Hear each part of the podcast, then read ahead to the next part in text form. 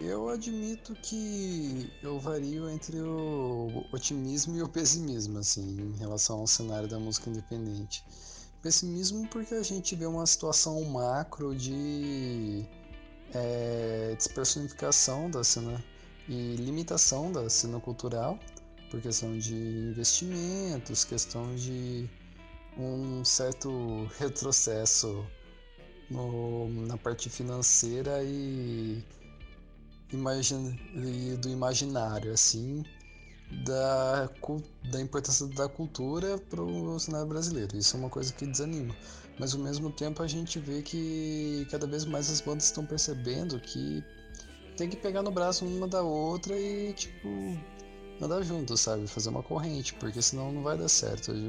Nós vemos bandas da cidade que fazem essa questão de um intercâmbio, meio que um casamento entre bandas que tocam nos mesmos festivais, ou pegar uma banda parceira que tem uma sonoridade parecida para tocar em cidades diferentes, tipo uma toca na cidade do amigo, depois a, essa banda da cidade do amigo vem e toca na nossa cidade. É uma coisa que tem funcionando bem legal assim.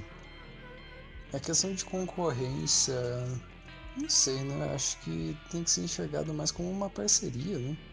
Por mais que ainda é, a ambição humana caia sobre nós e tem algumas pessoas tentando se sobressair, claro, não citando casos específicos, mas mais com é, filosófico, porque infelizmente é o que acontece. Mas é, pelo menos o underground assim tá tá criando uma consciência coletiva micro e macro de que a coisa só vai andar a partir de uma certa união.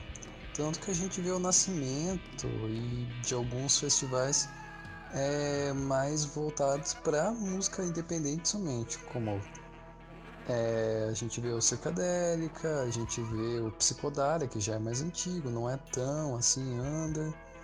Tem um Bananada, tem vários é, exemplos. De Londrina, o próprio Red Festival, que é, é um pouco mais tradicional assim, mas é super importante para a cena underground londrinense. E, claro, a Logo Maquia tem seus próprios projetos de eventos autorais, né? Mas isso aí a gente deixa em breve. Valeu!